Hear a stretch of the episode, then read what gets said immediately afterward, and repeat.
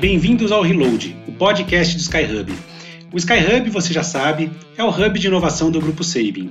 Eu sou o Istvan Camargo e apresento toda quinzena tudo de bacana que está acontecendo no universo Health Tech, sempre na companhia de pessoas que estão fazendo o ecossistema acontecer. Como inovação na saúde é um assunto muito quente, cada vez mais passam notícias nos nossos feeds sobre os principais conceitos e tendências do setor. Com o tempo, todo mundo acaba se tornando, por osmose, um quase especialista em saúde de forma totalmente remota e digital. Mas aqui no Reload, a gente faz um pouco diferente. No nosso programa, a gente discute com quem vive esse rolê na pele, executivos e empreendedores skin in the game que não conheceram saúde no modo remoto, mas aprenderam a concretizar as suas ideias em pleno terremoto e sabem falar sobre os erros e acertos da inovação na prática. Real World Health Tech é exatamente essa a proposta do nosso programa. No episódio de hoje, a gente vai falar sobre a categoria mais nova talvez das mais inovadoras e certamente das menos compreendidas da saúde digital, que é Software as Medical Devices, que representa a intersecção entre o universo do software e o mundo dos dispositivos médicos. Para falar sobre esse tema tão instigante e complexo, eu convidei um baita empreendedor, físico médico, residente do Skyhub e amigo, que é o Yuri Matsumoto, founder da Glucogear. Yuri, muito obrigado por abrir um espaço na sua agenda, que está super corrida, ainda mais agora que a Gluco está se tornando uma empresa global e já começando a acumular importantes reconhecimentos internacionais. Poxa, Estevam, brigadão pelo convite. É uma honra participar do, do podcast. Assim, a gente tem, tem acompanhado e tenho gostado muito das entrevistas e do, dos bate-papos que você tem feito. Me coloco à disposição aqui né, para a gente explorar alguns pontos, tirar qualquer dúvida que eventualmente eu saiba cobrir, obviamente, e contribuir um pouquinho para o ecossistema de digital health, de medtech brasileiro, ajudando não só empreendedores, mas também talvez todo o ecossistema, né? clientes, consumidores e reguladores. Com certeza vai ajudar bastante, Yuri. E você não sabe um pouquinho, não. Eu sei que você sabe muito. Mas vamos lá. Agora que o nosso convidado já está super bem apresentado, vamos direto aos principais pontos de hoje.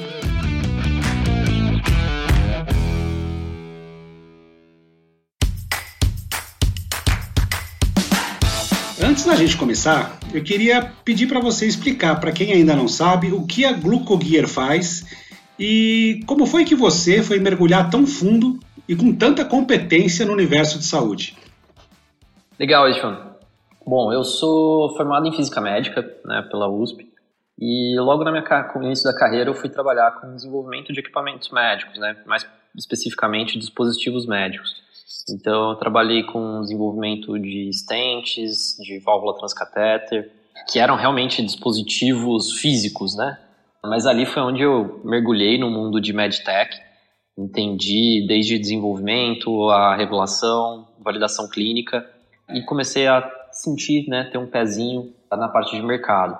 Eu era de um time de engenharia, mas como a empresa que eu trabalhava era uma empresa brasileira de médio porte, a, a dependência né, do, do, time de engenharia para tomadas de decisões estratégicas de produto era também ainda bastante concentrado no time de engenharia que era responsável pelo produto, pelo desenvolvimento. Então ali eu comecei até a sentir um pouquinho mais, aprender um pouquinho mais sobre o mercado em si, e depois fui trabalhar com consultoria estratégica bem focada em life science, né? então indústria farmacêutica, é, dispositivos, equipamentos médicos, e aí foi onde eu aprendi a outra pernada que é a, a parte de mercado mesmo, né? desde estratégia de entrada no mercado, reembolso, precificação, a incorporação de tecnologias, inclusive no sistema público. E foi em que momento que você é, teve a ideia de montar uma startup? Então, isso, acho que no, naquele momento em que a gente pensava já em abrir uma empresa ou discutia sobre algumas ideias, o conceito de startup ainda não estava nem tão difundido aqui.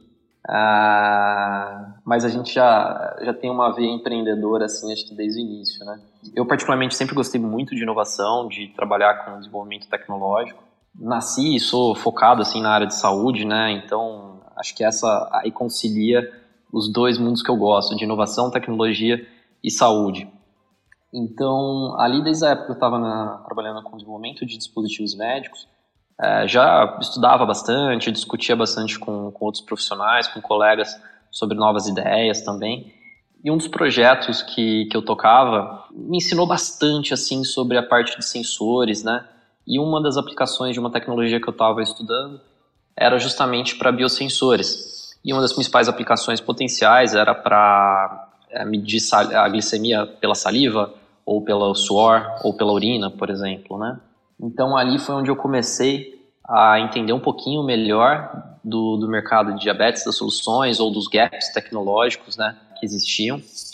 E depois, durante o, o, trabalho com consultoria estratégica, aí foi onde eu fiz bastante projetos de, de diabetes, né, desde diabéticos orais a insulinas. E aí eu fui me aprofundando um pouco mais no tema.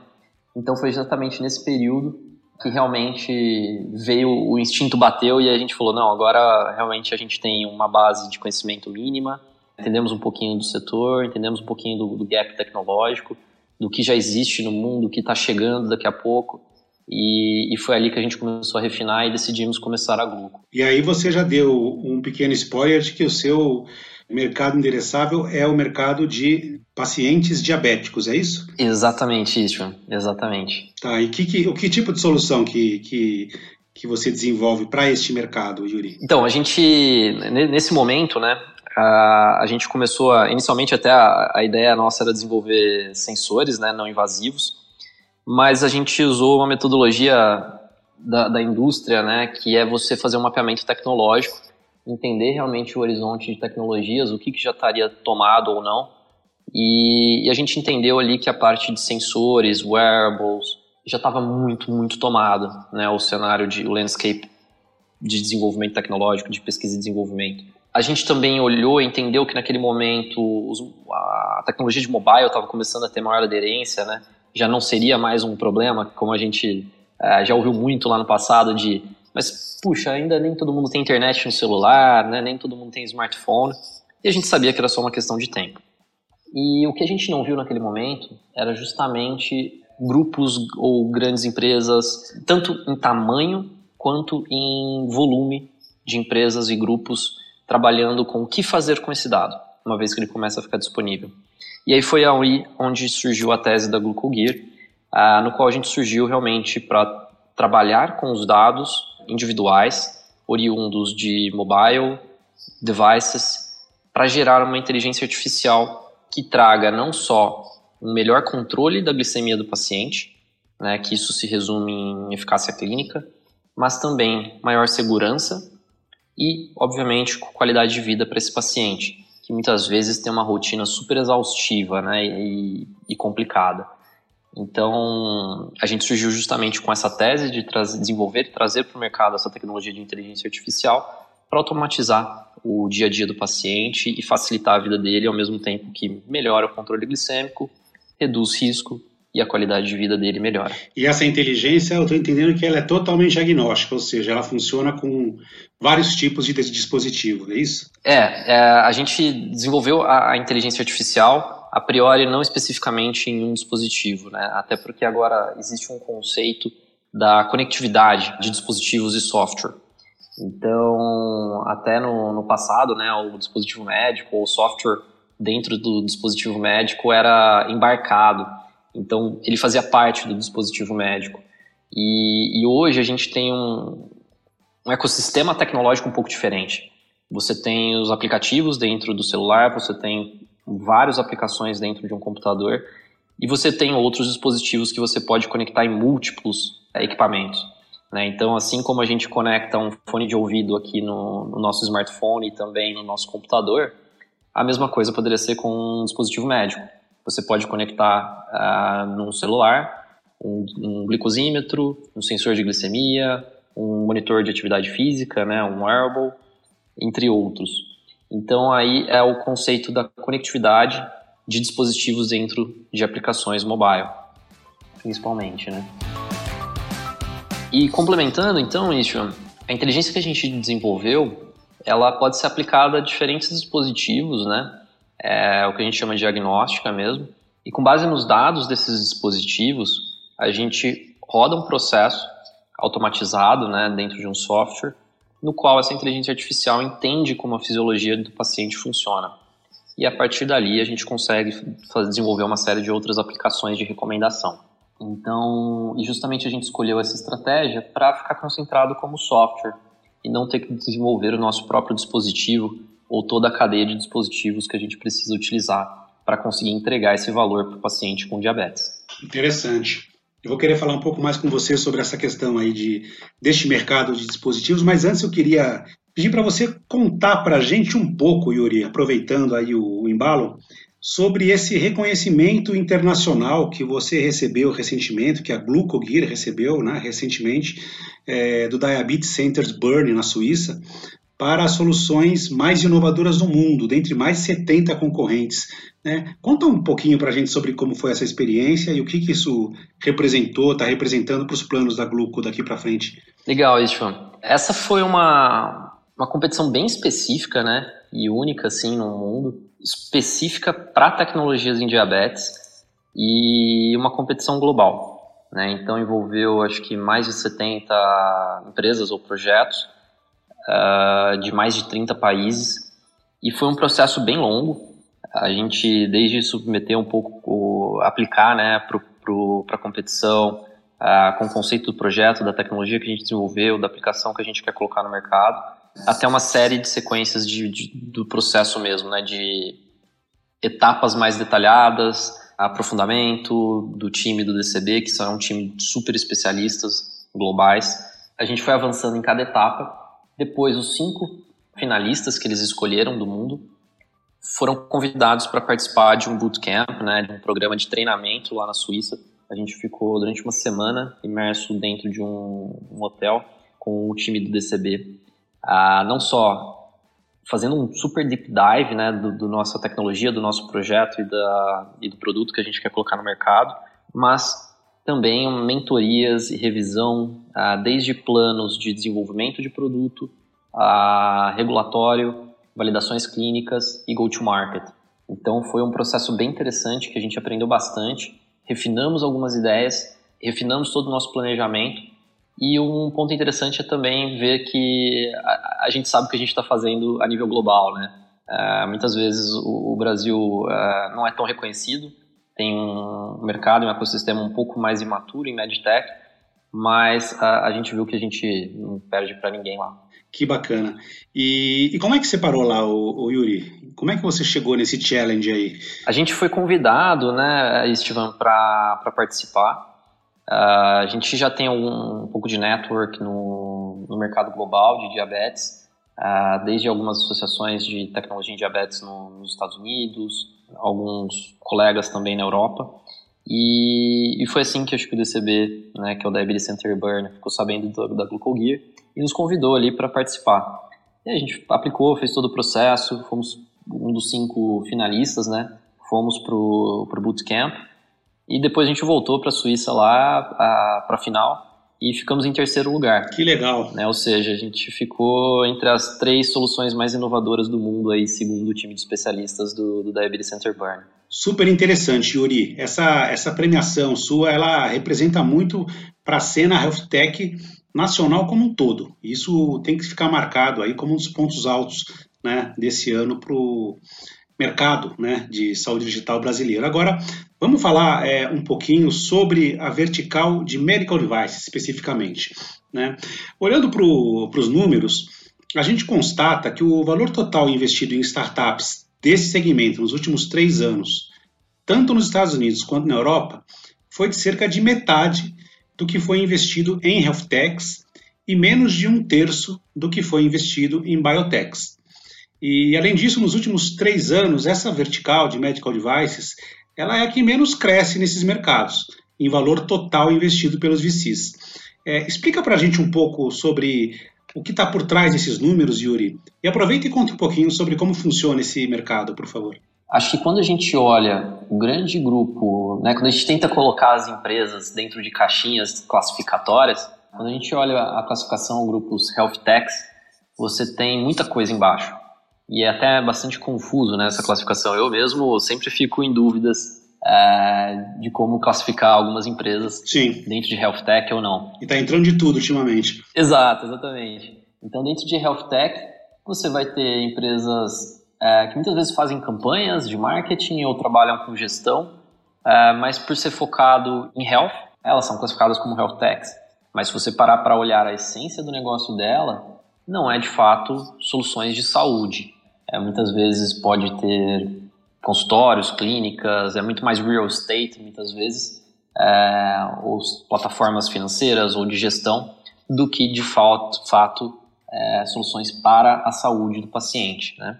Então, aí eu acho que já tem um primeiro fator que, que caracteriza esse volume menor, porque de fato ela é uma medtech é um componente, está dentro do grupo de health techs, mas dentro de health techs você tem muitas outras soluções também. E aí com relação a crescimento, isso acho que é uma característica um pouco de como o mercado ou a gente olha um pouco a característica de health techs, né? Se você for olhar para medtech ou medical devices, isso existe há muito tempo, né? Há décadas. E, desde então você tem muitos investimentos nisso também. É, agora é que com a onda de inovação, de digitalização de soluções, você começa a ter um outro mercado, um outro nicho que é o health tech, né, a classificação geral. Então talvez isso é, seja um dos motivadores ou é, um dos componentes que fazem você não crescer tanto. Agora, com relação aos investimentos de venture capital, né, e se eles gostam ou não dessa tese, é, tem bastante a ver um pouco com o life cycle de medical devices, life cycle de drogas, ou até mesmo de algumas soluções de biotech, versus o life cycle de um fundo de venture capital. Né? Então a gente vê bastante fundos ali com, com lifetime até 10 anos, né, para recuperar o investimento, enquanto que muitas vezes tecnologias médicas e, e drogas ou biotechs demoram 6, 8, 10 anos para chegar ao mercado. E aí é onde boa parte dos fundos de venture capital também já não tem um match de tese. Né? Então esse é um dos fatores. Mas a gente tem bastante fundos específicos de medtechs, drogas, uh, biotech lá fora. Aqui no Brasil, acho que quase nenhum. Mas fora a gente tem sim, é um mercado um pouco mais desenvolvido, né? E aí geralmente esses fundos são bem específicos. Ou é um fundo de biotech, ou é um fundo de medical devices, ou é um fundo uh, de drogas. Entendi. E aqui no Brasil, como é que funciona esse mercado?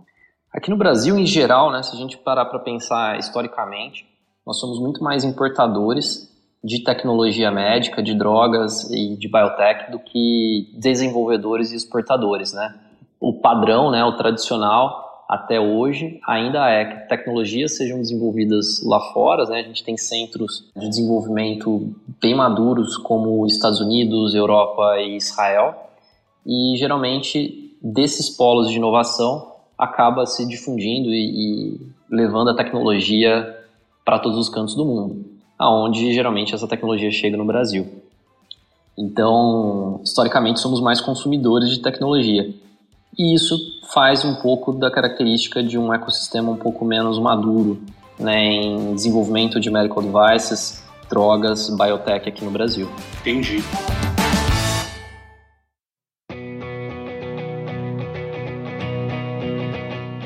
Agora, a gente tem é, alguns anos uma categoria nova aí, que talvez a gente possa falar que é um spin-off, vamos dizer assim, de medical devices, é, que é a categoria de software as medical devices. Conta pra gente um pouquinho sobre o que é essa categoria, por que, que ela foi criada e como que está o endereçamento desse tema aqui no Brasil, se é que ele está sendo endereçado.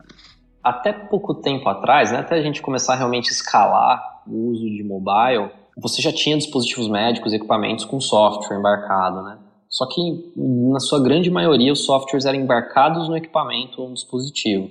E ele era um componente desse sistema, desse equipamento. E aí entrava dentro da grande classe medical devices.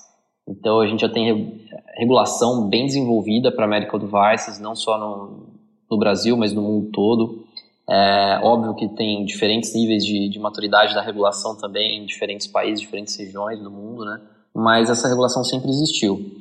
Agora, quando começou a surgir, escalar o uso de mobile, de aplicativos, aí começou a se abrir uma nova oportunidade, né? um novo horizonte de você fazer tecnologia médica, é, terapias digitais, é, ou mesmo software as a medical device, que não é necessariamente um software embarcado num dispositivo médico físico ou no equipamento médico, mas é sim um software que é um aplicativo dentro do seu celular que vai atuar ou vai te dar respostas ou recomendações ou ajudar no diagnóstico, como um medical devices fazia até pouco tempo atrás.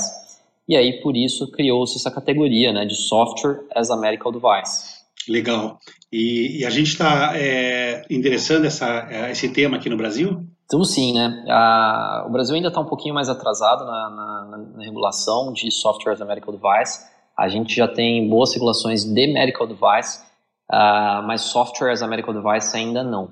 Isso está em bastante discussão, até nos últimos anos isso vem uh, aquecendo, e a expectativa aí é de que talvez no, no próximo ano a gente já tenha um marco regulatório para software as a medical device. E aí sim esse tipo de tecnologia geralmente, né, quando você tem uma regulação, tanto facilita o desenvolvimento, porque a, fica um pouco mais clara a regra do jogo, é, e você consegue se preparar, se planejar para regular a tecnologia, quanto você começa a ter a, uma maior adoção dessa tecnologia.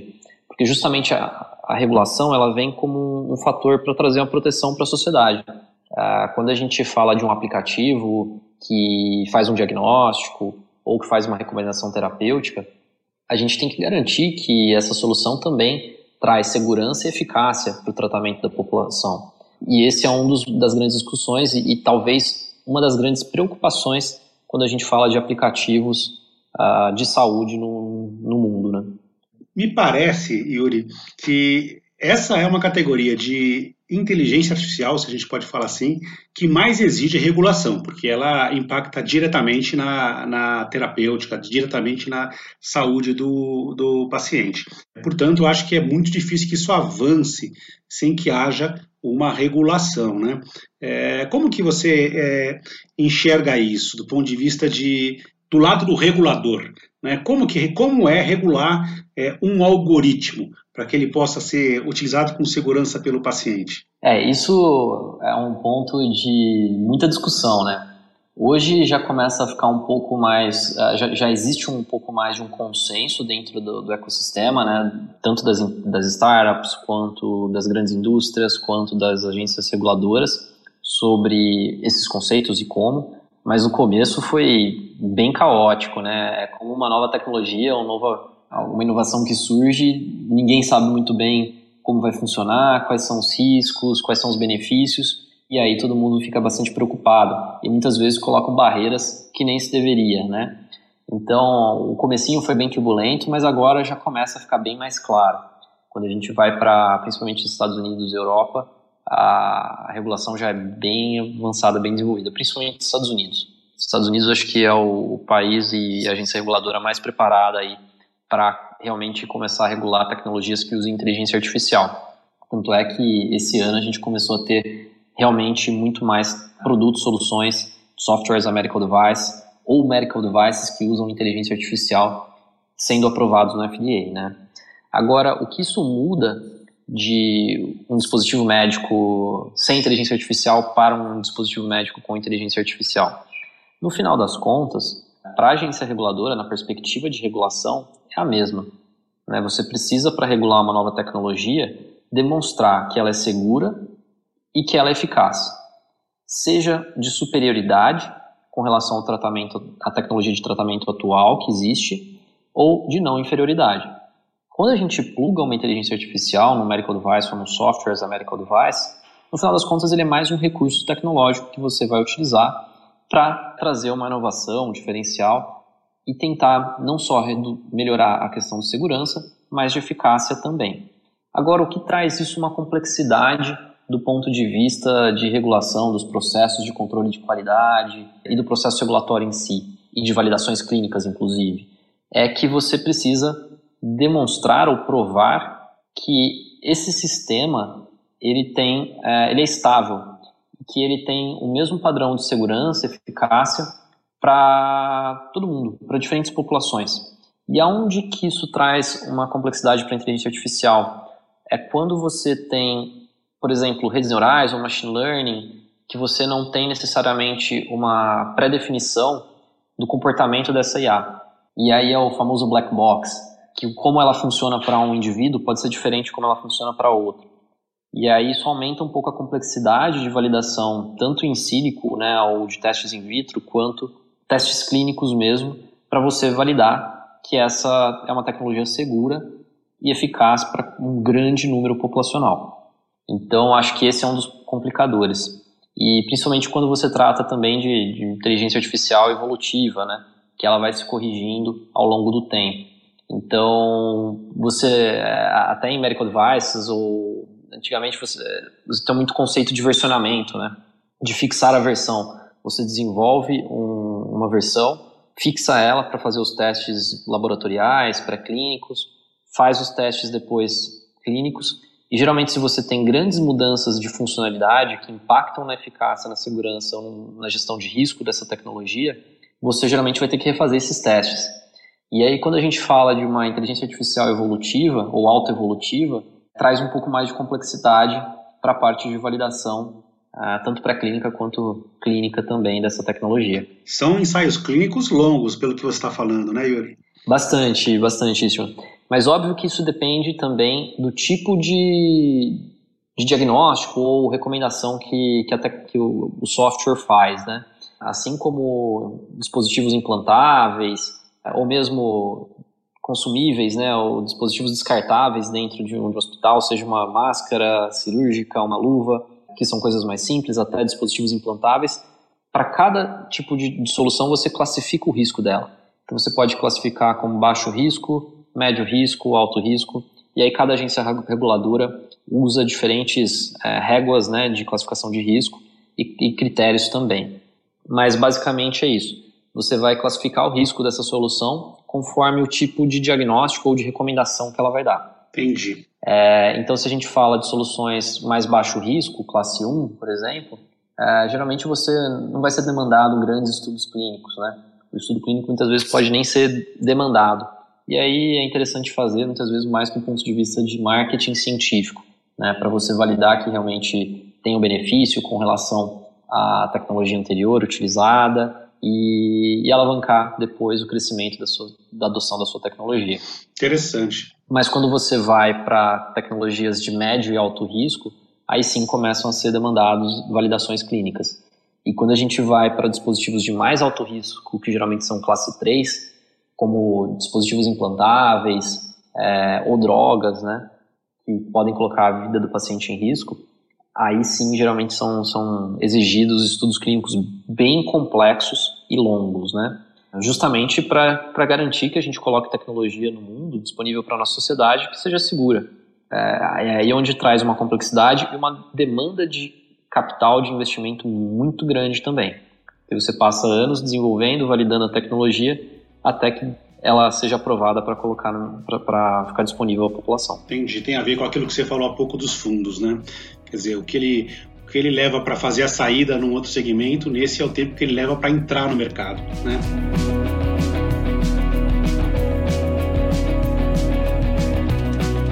Agora, já que a gente está falando de caminhos longos, eu queria aproveitar é, e falar um pouco sobre, é, perguntar, na verdade, para você um pouco sobre como que funciona é, a questão é, de propriedade intelectual, né?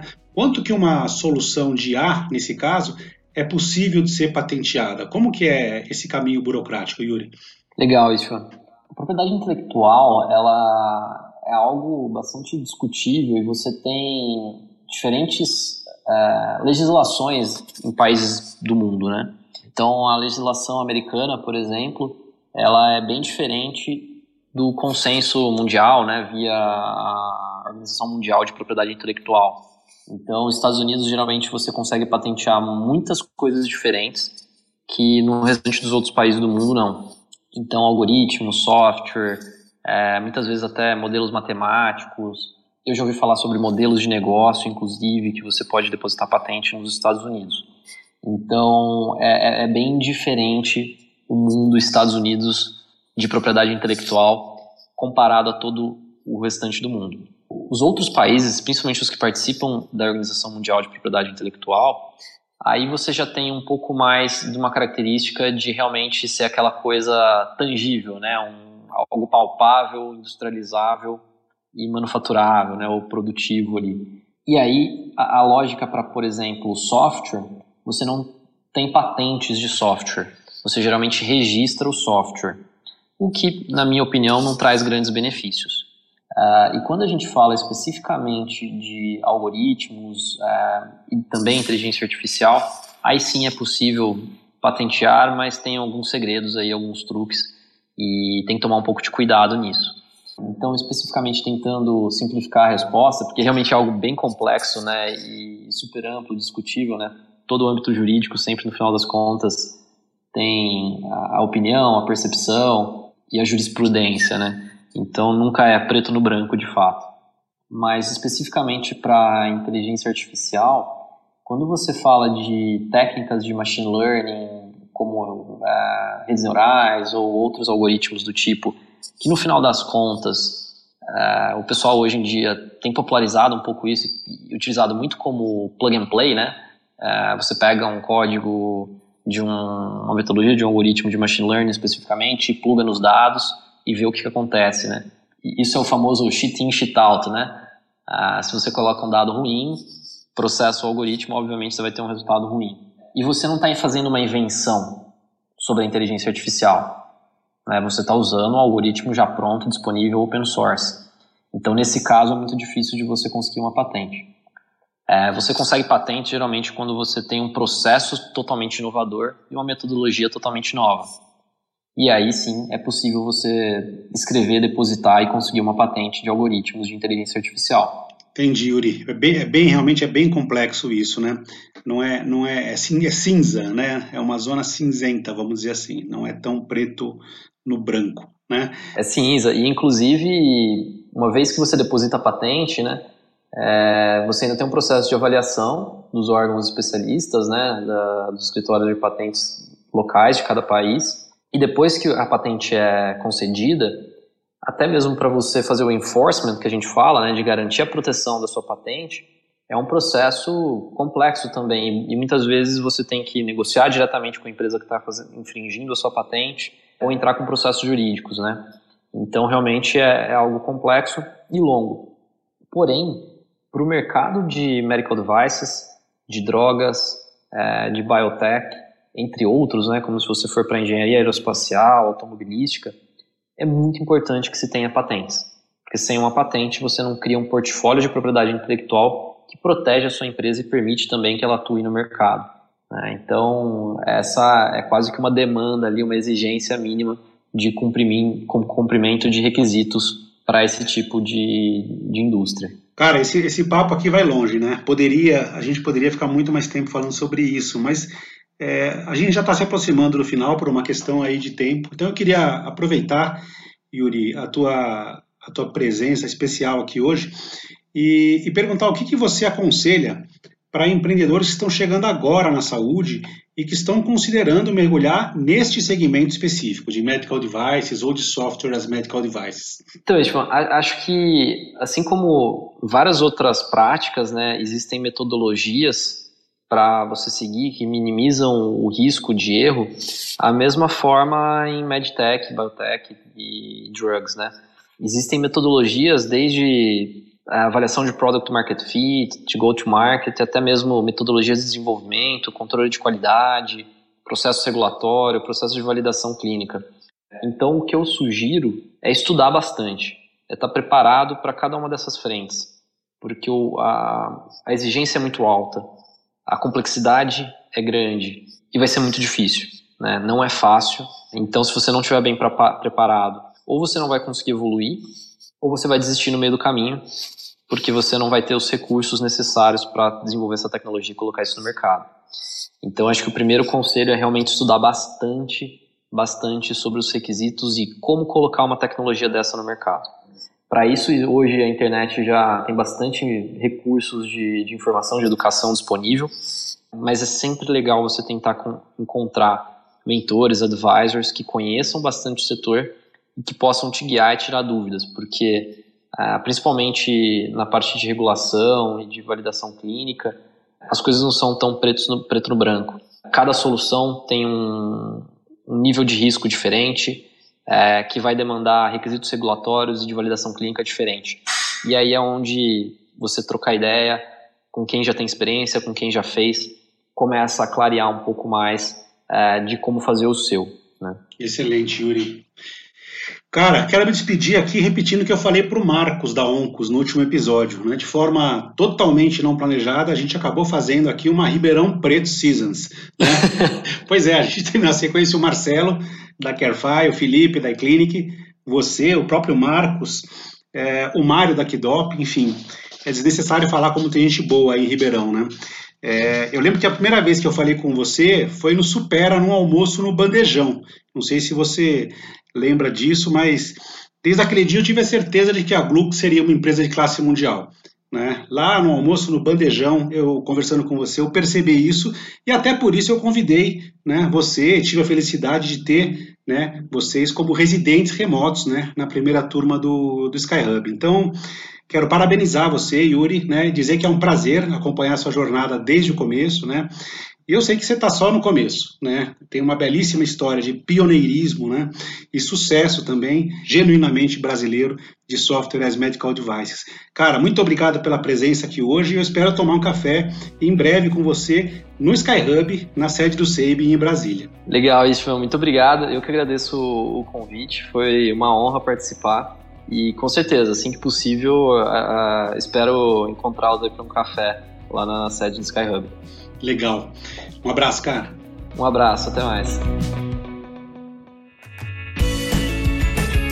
Esse foi mais um episódio do Reload, o podcast do Skyhub. Vamos nos rever daqui a 15 dias com mais novidades sobre o universo Health Tech, contadas por quem saiu da saúde no modo remoto e conhece o ecossistema para valer.